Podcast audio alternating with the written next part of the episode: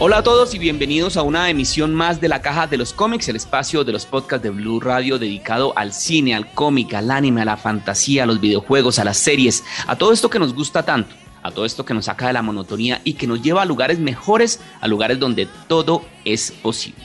Hoy vamos a hablar de dioses, de cabras gritonas, vamos a hablar también de triángulos amorosos. Hoy vamos a hablar de Thor Love and Thunder. Pero antes de arrancar, no se les olvide hacerle clic ahí a la campanita para que estén pendientes y les avisen cada vez que haya una emisión nueva de la caja de los cómics. Entonces, comenzamos.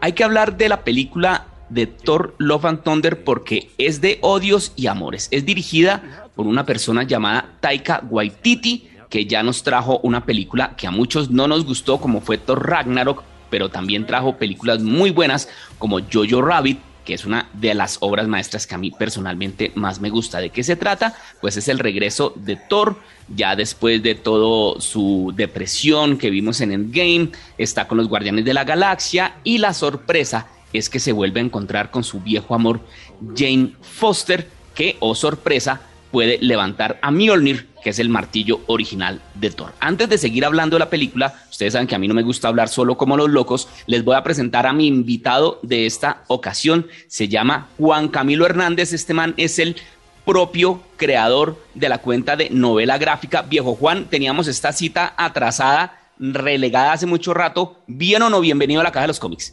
Hola, un saludo a todos los que están escuchando. Muchísimas gracias, Miguel, por este espacio tan maravilloso. Y es verdad, años que nos conocemos y hasta ahora tenemos como el espacio para hablar de, lo propio, de lo que nos gusta. Pero es que, hermano, una agenda muy ocupada, tanto por su lado como por mi lado, pero bueno, no importa. Viejo Juan. el destino. El destino, sí, señor. Viejo Juan. Vamos a hablar de Thor Love and Thunder. Se estrenó ya en el mes de julio del año 2022 Em, ¿Cómo le pareció a usted cuando la vio? Usted tuvo la oportunidad de ir a verla en un preestreno. ¿Cómo le pareció a usted? La película, Miguel, pues, para ir al grano, no fue para mí. No siento que, que yo la haya puesto dentro de mi top de películas de Marvel Studios que más me descresta, que más me encanta, que puedo defender a capa y espada. Realmente no, no conectó conmigo. Eh, siento yo que que por más de que yo esperaba justo lo que vi, no causó algo que haya... es que realmente no fue para mí, yo esperaba una comedia. O sea, yo esperaba una comedia y estoy muy seguro de que cuando yo hable con las personas van a decir dos cosas. Uno es Marvel Studios y dos es Taika Waititi. A lo que yo respondo, listo, todo bien, yo conozco Marvel Studios, yo amo Marvel Studios, yo sé cómo es su naturaleza y su, y su forma de hacer películas casi inherentes con los chistes. Y también conozco a Taika Waititi y conozco todo su estilo y, está súper bien. Es un cineasta que en lo personal me agrada bastante. Sin embargo, siento yo que, que decir esas cosas no lo excusa de, de, de, que la película flaquea un poco y de que realmente los mejores momentos son los chistes, porque pues son buenos chistes, hay que decirlo pero sí siento que desaprovecharon otras cosas como Jane Foster. Bueno, yo estoy de acuerdo con usted en, los puntos que usted dice. Yo tengo que confesar que le tenía mucha, mucho miedo a esta película porque Taika Waititi a mí me, me, ¿cómo se dice? Mm, me pegó un golpe en la cabeza muy feo con Thor Ragnarok. Yo salí odiando a Thor Ragnarok de la sala de cine. ¿Por qué? Porque en ese momento veníamos acostumbrados de ver a un Thor pues que tenía papeles, digamos, de peso, digamos, un poquitico más serio, que decía sus chistes pendejos, pero pues bueno. Y cuando nos lo presenta Taika Waititi en Thor Ragnarok, esto era una película de Adam Sandler con el martillo, con Mjolnir, básicamente. era, una, película, una comedia. Yo salí, yo salí odiándola. Ya para este Thor eh, Love and Thunder, digamos que entendí lo que iba a ofrecer Taika, Waititi ya conociendo el estilo del hombre. Yo para Thor Ragnarok la verdad no lo conocía. Entonces ya dije, bueno, voy a, relajar un poco el pony, voy a ver qué nos van a ofrecer. Aparte que en los trailers le ofrecen a uno una cosa que para mí es clave, que es la música. Y Taika Mm. Waititi se ha, se, ha, se ha caracterizado y se ha destacado por tener un muy buen gusto musical a la hora de hacer sus cosas. Entonces yo dije, bueno, vamos a verla. Lo que usted dice, una seguidilla de chistes, que lo mejor de la película sí, efectivamente son los chistes. Es una comedia, como usted lo dice, y es lo que yo me esperaba. Realmente eh, no me defraudó como comedia, me pareció muy graciosa, estuve muy, muy eh, entretenido las casi dos horas que dura, pero yo sí quiero, ahí, difiero con usted, porque a mí me parece que sí hay una cosa que pesa mucho y es la carga sentimental que le meten a la película, que no es, eh, digamos, no sé, una gran, un gran drama, o sea, no estamos viendo ni Filadelfia, ni, ni, no sé, una película de estas en las que los amores imposibles, no. Estamos viendo una película en la que se reencuentra con su exnovia, que a todos nos ha pasado, y que empieza a manejar esa situación, que a todos nos ha pasado, que cangrejea, que a todos nos ha pasado, y que, no, sí, que Confirmo. cangrejea, sí, confirmamos, y em, que al final uno dice, ay, qué vaina lo que sucede al final. Ahora hay que, aclarar, hay que aclararle a los oyentes, estamos hablando sin spoilers, nosotros les avisamos cuando haya los spoilers. Entonces sí, Jane Foster tiene un papel más relevante que en las otras películas. Es, una, es un personaje que está aprendiendo a ser superhéroe. Es un personaje primerizo, como tal vez vimos, eh, sin llevarlo tan al extremo como hemos visto también a, la- a las películas de origen como Shazam, que tienen un poder y no saben qué hacer con él más o menos. Y entonces a mí me parece que, que, que sí está desaprovechado, pero me parece que sí le dan una carga sentimental bonita e interesante. Ok, es que yo siento que a mí me, me conmovió, digamos que todo este tema del amor, eh, pero digamos que me conmovió un nivel 2 del 10 que yo podía esperar frente a este gran reencuentro con Jane Foster y el, personaje que, que podía llegar a ser Mighty Thor. Y a lo mejor es como una lucha con mis propias expectativas, ¿sabe? Como que simplemente en la cabeza tenía metido que esto me iba a derrumbar porque yo ya he llorado por Thor, yo ya he llorado por, por su sufrimiento, por la pérdida de tantos seres queridos que ha tenido. Eh, lo que hizo en Thor Ragnarok me parece espectacular porque no solamente es comedia, sino que es comedia al mismo tiempo tiene como un peso emocional que uno lo puede sentir y puede palpar como ese cambio de Thor. Y es que eso es lo que me parece fabuloso del personaje, como que uno lo ve y es como todo como chistoso y que parece como si no le pone seriedad a las cosas y que siempre está como en otro plano eh, de realidad frente al resto y parece como, como si de verdad viera como el mundo un poco como color fantasía. Pero eso no, no, no, no es un obstáculo para que el hombre muestre su sufrimiento, muestre el peso que, que, que tiene encima después de perder tantos seres queridos. Entonces como que yo estaba listo para llorar otra vez por Thor, básicamente. Pero no sé, siento que, siento que la comedia de, de la película es, es buena. Es buena porque hay muy buenos chistes, hay chistes muy bien creados y podría decir que algunos de estos son los mejores que he visto en Marvel Studios. Eh, en relación todo lo es del, del Stormbreaker me pareció fabuloso. Todo, ¿Cierto? todos los- todo- es fabuloso, Eh, fabuloso, me reí y hombre, qué, qué, qué ingenioso está Taika Waititi haberlo puesto de esa forma. Eh, pero hay otros, hay otros que, que, que ya rayan en lo ridículo y ya rayan en lo, en lo que estoy viendo. eh, y me desconectan, ¿sabes? Como que me, me- me desconectan con, con, el, con el libro y con la trama de la historia. Entonces, como que eh, yo noto el esfuerzo de Taika Waititi en crear una línea emocional para que pueda golpear en algún momento con un buen punchline. Pero siento que estos momentos ridículos, que ya no, no siento que sea como una comedia muy pulida, me desconectan. Entonces como que en ese momento de desconectarme y volver a conectarme con la trama, eh, hace que yo pierda ese, esa bola de nieve emocional que venía construyéndose dentro de mí. Pero- y ese pero- es como, es como pero- pero. pero tampoco es que sea comedia así estilo Scary Movie que uno dice, "Ay, sí, no, chistes tan pendejos que ah, no. A mí me parece que la comedia está bien, pero también hay algo que en la película, y puede ser Taika Waititi, pueden poner a Scorsese a dirigir una película de Marvel, y yo creo que sigue siendo el problema principal de los estudios de Kevin Feige, los villanos. Los Mire, villanos. Este Christian Bale pudieron haber puesto a cualquier otro actor y lo hace igual. A mí me parece que Christian Bale haciendo de Gore no pasa nada. The only ones who gods care about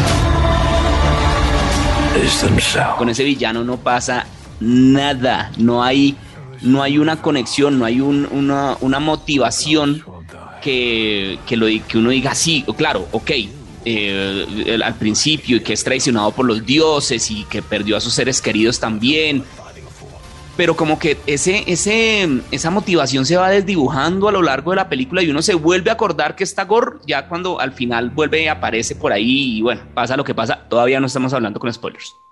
Sí, todavía no.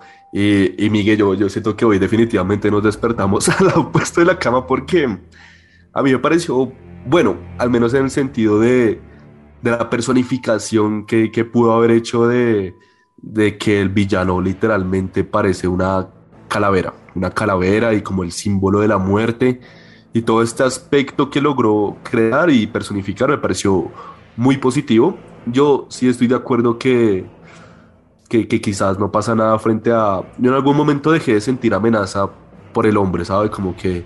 Hmm, en ningún momento sentí yo realmente. como que en ningún momento de la película yo sentí como, pues madre, este man le puede ganar a Thor, a Mighty Thor y a Valkyria. Mm, no, no lo sentí así. Yo todo el momento y tiempo y sentí como, ah, ok, en algún momento se va a solucionar y todos vamos a estar felices. Que pues es normal en Marvel Studios, pero digamos que en esta película sí no sentí nunca la amenaza, a pesar de que sí hay como varios caídos.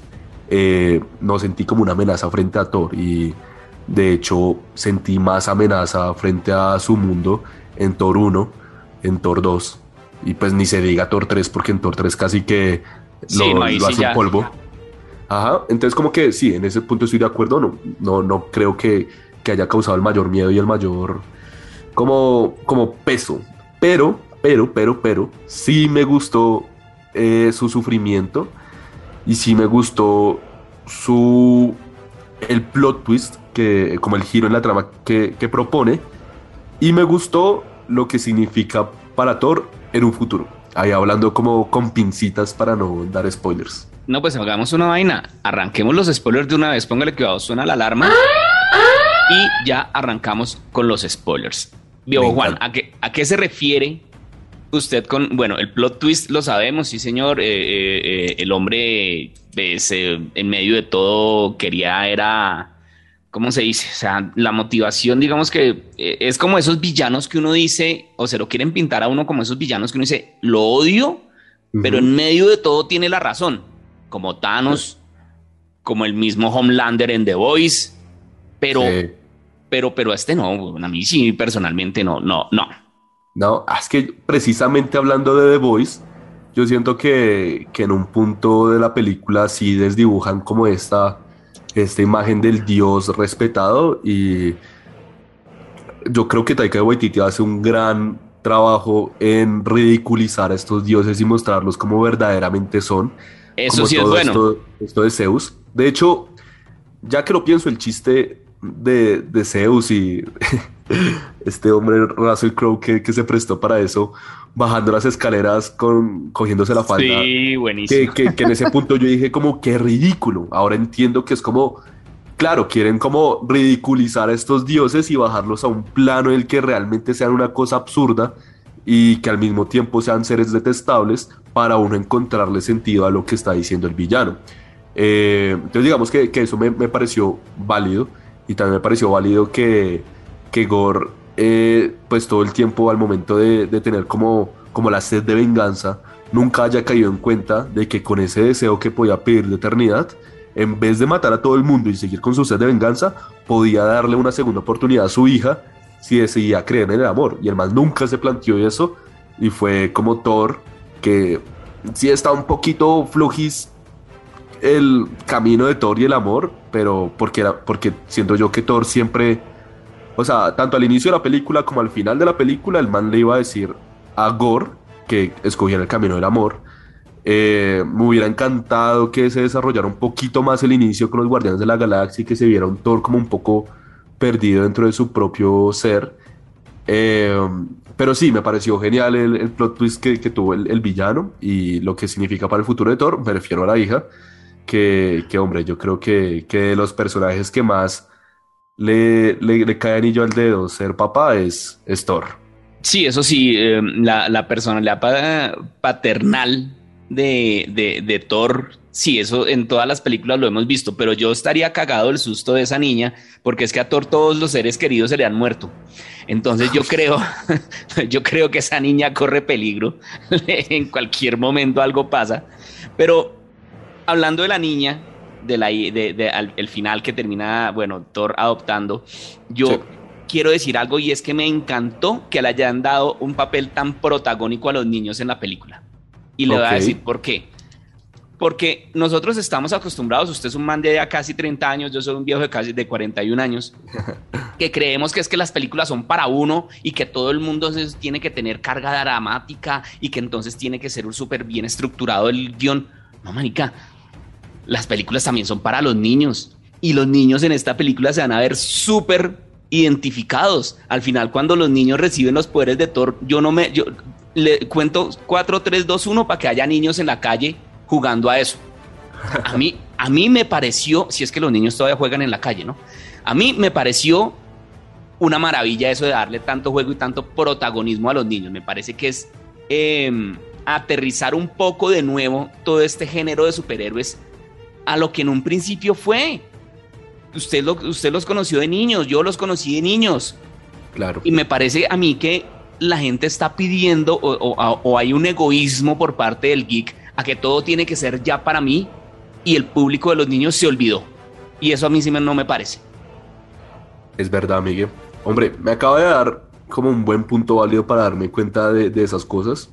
Yo precisamente era de los que pensaba que cuando pasó esta escena, yo dije, no, parce, qué, qué, qué ridículo y me desconectó otra vez con la película. Pero tiene razón de que seguramente los niños lo van a disfrutar mucho y no lo había pensado. Ahí le doy totalmente el punto, Miguel. Eh, es que por eso yo digo que la película no fue para mí. Yo, yo la verdad no, no me atrevo a decir que la película es mala, porque la película, tanto sonora como visualmente, es una cosa de locos.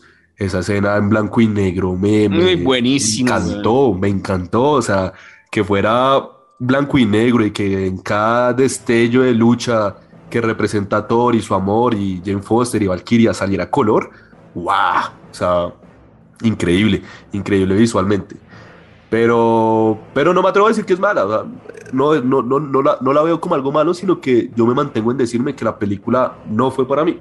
Porque probablemente sí va a ser para muchas otras personas y muchas personas la van a disfrutar.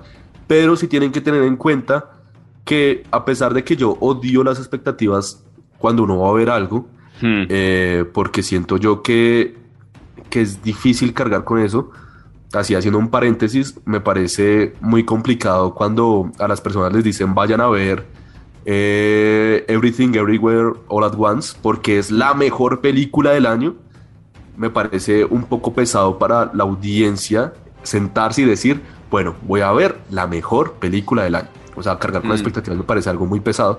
Pero siento que con Thor sí vale la pena decir, esto es una comedia y probablemente es la primera comedia de Marvel Studios pura y dura, o sea, por naturaleza. Así uh -huh. como eh, Doctor Strange 2 pudo haber sido su primera película de terror o con destellos de terror, esta es una comedia que, repito, no fue para mí, yo no la considero que una película que tiene mi corazón, pero tampoco puedo decir que es mala. Venga, y ni siquiera con la música, Juan. Yo sé que a usted le gusta el reggaetón, el urbano y el flow y toda esa vaina pero manica, ni siquiera con la música, la música no le, no, no le, no le genera un cariño especial. No, claro, claro. Tampoco olvide que, que, uno de mis primeros conciertos fue Iron Maiden. Pero, pero no, sí, claro, claro que es, es muy positivo. Repito, lo visual y lo sonoro es una cosa de locos. Pero es que yo, a mí me gusta conectar con las películas y me gusta sentir como el, como el peso emocional que me puede como como, como, como coletear y pues pucha, es que otra cosa que, que, que, que pienso que deberíamos hablar, Miguel, es como eh, que nos está preparando Marvel Studios. Yo nunca había sentido esto en veintitantos años y es la primera vez que siento que Marvel Studios está un poco como encartado, como esos infomerciales de la persona que, que, intenta cargar muchas cosas al mismo tiempo y se cae se tropieza como la torpeza. Siento yo que Marvel Studios lo, lo ve un poco así. Tenemos la línea de Eternals, tenemos la línea de todas las series de Marvel, tenemos eh, que quiere ingresar Deadpool, tenemos el multiverso que generó Spider-Man. A lo lejos, en otra cuadra, se ve el universo de, de, Sony. Tenemos. Las series de Disney Plus, que también, Las, hay que meterlas ahí dentro del universo cinematográfico. Sí, yo estoy de acuerdo con usted. Hay tanta vaina que lo único que está, que puede lograr o lo que seguramente va a lograr es que la persona del común salga corriendo de la sala de cine o diga yo no vuelvo a ver esas películas porque no las entiende nadie. Y eso de pronto les va a costar eh, en, taquilla. Porque puede ser muy espectacular y toda la cosa, lo que nos vendieron con el multiverso de la locura, por ejemplo, o esto con Thor Ragnarok y toda la cosa. Pero, pues pucha, la gente, entonces, yo no sé, a usted seguramente le pasa, venga, pero y entonces yo tengo que ver, eh, ¿cuáles tengo que ver antes de ver eh, Multiverso la locura? yo les digo, no, pues WandaVision, pero pues veas un resumen por ahí que fresco, que o sea, no se lo tiene que ver todo. Ah, sí, porque es que eso, no, eso uno se enreda y no sé qué. Y tienen toda la razón la gente. Si se enreda uno. Tiene toda la razón, tiene toda la bendita razón. Marvel Studios, yo espero que la Comic Con San Diego, que prometieron grandes cosas o se prometen grandes cosas, establezca un punto en el que diga, listo, eh, yo entiendo que estamos volviendo otra vez a la fase 1, en donde estamos construyendo nuevos personajes, eh, nuevas historias individuales, pero es que yo no siento que uno pueda ponerse los zapatos en los que estaba la fase 1, porque en la fase 1 uno no tenía ni idea de, pues de, todos los personajes importantes que, que vimos. En cambio que esta cuarta fase ya tenemos en la espalda Avengers Endgame y es muy difícil para las personas eh, aceptar como volver a comenzar y no, no sentir como la conexión, pienso yo. Entonces, no sé cuándo vaya a ser ese gran evento que conecte las cosas y uno diga como, pucha, todo esto tiene sentido y que conecten Loki y que conecten Hawkeye y que conecten eh, Eternals, que conecten lo que, lo que va a pasar con Doctor Strange, que cojan todos esos hilitos y los unan. No sé cuándo vaya a pasar, mi apuesta es Quantum Manía, la de Ant-Man, Sí, yo también. Pero, fue madre, pienso yo que se les está llenando un poquito el plato. Sí, yo creo que eh, el que mucho abarca poco aprieta, dice mi abuelita, pero pues vamos a ver por qué, pues Kevin Feige ya nos ha demostrado y nos ha callado la boca más de una vez. Entonces, pues, pues, entonces, pues esperemos. Juan, ya se nos está acabando el tiempo rápidamente. Lo bueno, lo malo y lo feo de Thor Love and Thunder. Lo bueno, lo malo y lo feo. Yo creo que las tres pueden ser una sola palabra, y es que lo, Thor Love and Thunder es, es una payasada. Una payasada para bien, una payasada para mal, y lo feo también puede ser ahí. Pero no, yo me voy a quedar con lo bueno, lo visual y lo sonoro. Lo malo es la comedia exagerada, y lo feo eh, fue pucha las cabras. me, aguanté los primeros tres gritos. Los otros ocho ya fui como, madre, Dios mío. Me daban risa, pero pues era como, no. Sí, yo sé, yo también estoy de acuerdo con eso, con, con lo de las cabras. Yo también al principio decía, ah, tan chistosa la cabra, eso sí, ya callen esa cabra. Y sí, de acuerdo. Para mí, para mí lo bueno, definitivamente también lo, lo visual en la parte eh, de audio, tanto como en la producción, como en la banda sonora. Y lo bueno, yo sí voy a meter ahí la comedia. Porque a mí sí me gusta reírme, Y, y, o sea, me refiero, no le estoy diciendo amargado ni mucho menos, digo, Juan, ¿cómo se le ocurre eso? Pero pues a mí sí me gusta que me hagan reír y, y, esta película me hizo reír y yo salí con una sonrisa de la sala de cine, entonces a mí eso personalmente me gusta. Lo malo, definitivamente eh, cómo Marvel está cayendo en esa fórmula del chiste pendejo. No creo que, para allá sea como se tiene que dibujar eh, las historias. Sin embargo, no quiere decir que sea una mala historia. Y lo feo, definitivamente, la desenredada de la piola al final, a lo maldita sea. Eso a mí, sí, eso, eso, eso mm, a mí ahí sí como dice, me desconecta. Eso que todo termina arreglándose porque un hechicero lo dijo o porque un hechicero lo quiso. No, hombre, no. Ah, manica, podía pedir el berraco deseo. Manica, pero pues, en fin. Sí, no, no, no, no, no sé, no me, no me. me pareció lindo, me pareció lindo, pero sí, le entiendo el punto. Sí, como que tanta vaina para esto. Ah, No, es bonito, sí, es, es, es como usted lo dice, es eh, emotivo y es eh, em, sentimental, pero otra vez todos ganando gracias al poder del amor. pues, una vez más, todo está bajo control gracias al poder del amor. Pero, ay, quería decir algo, y es que siento que Taika Waititi desaprovechó un chiste que me hubiera hecho reír. No digo que no me reí, repito, me reí mucho porque hay muy buenos chistes. Pero cuando estaban en Valhalla, yo esperaba que de alguna forma apareciera el brazo de Sif. Solo el yo también. Todo el brazo. Saludando alguna aquí cosa va, así. Aquí va y no apareció. Ah, diablo. ah, bueno. Las escenas post créditos, rápidamente antes de ah, cerrar. La primera escena post créditos, wow. Usted y yo vimos Ted Lazo. Usted y yo amamos Ted Lazo, weón. Amo que ese man haya, se haya unido. este man ahí como, como Hércules, uno dice, wow. Yo de locos, de locos, de locos. Aparte que el man tiene todo el carácter. Es un man gruñón, es un man serio, es un man peludo. Yo creo que, que, le queda muy bien. Hay que ver el aspecto físico que puede agarrar, porque siento yo que Hércules requiere inherentemente músculos hasta por donde no le pueden mm. salir. Eh, y aparte que el Hércules de, de los cómics es, es, muy diferente al Hércules que, que, nos pinta como, bueno, pues obviamente Disney. Pero sí, me parece excelente casting, me emocioné muchísimo y es como John Krasinski, es como uno de los actores que, que, que tiene más mi corazón y verlo por fin en un papel de Marvel Studios, wow, eh, de locos, me, sí. me enamoró. Y la, y la segunda que es la, la llegada de Jane al Valhalla, que pues bien, está chévere, pero yo jamás me imaginé fue por lo menos ver de nuevo a Idris Elba. Ah, bueno, sí, es interesante, es interesante, quién sí, sabe. chévere.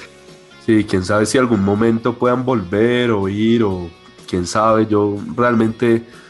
Ah, otra cosa, ya no para deshilachar más, más temas, sino como por, por conclusión, yo siento que yo, yo tenía el deseo y la esperanza de que Jane Foster se volviera como un nuevo pilar dentro de este nuevo equipo de Avengers que se estaba creando, pero pues no sé, lastimosamente partió y me quedo muy triste con eso. Yo no creo que Natalie Portman le hubiera apostado eso, ¿sabe? Yo creo que ella dijo, bueno, vuelvo, les hacemos todo el fanservice que quieren a estos chinos faperos y listo.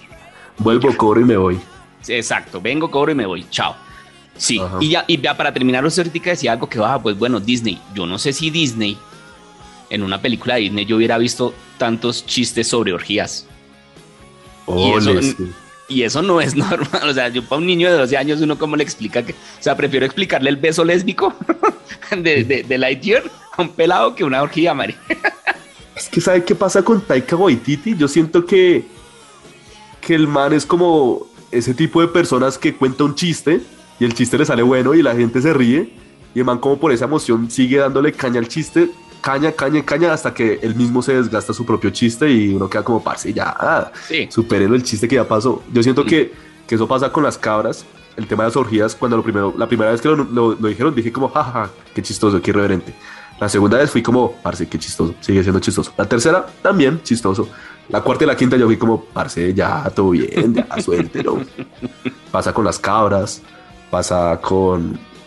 Eh, ¿Qué más? ¿Qué más no me vaya a decir que con el triángulo amoroso de las armas y Thor, porque ese es el mejor, eso es lo mejor, eso es de los pilares de la película.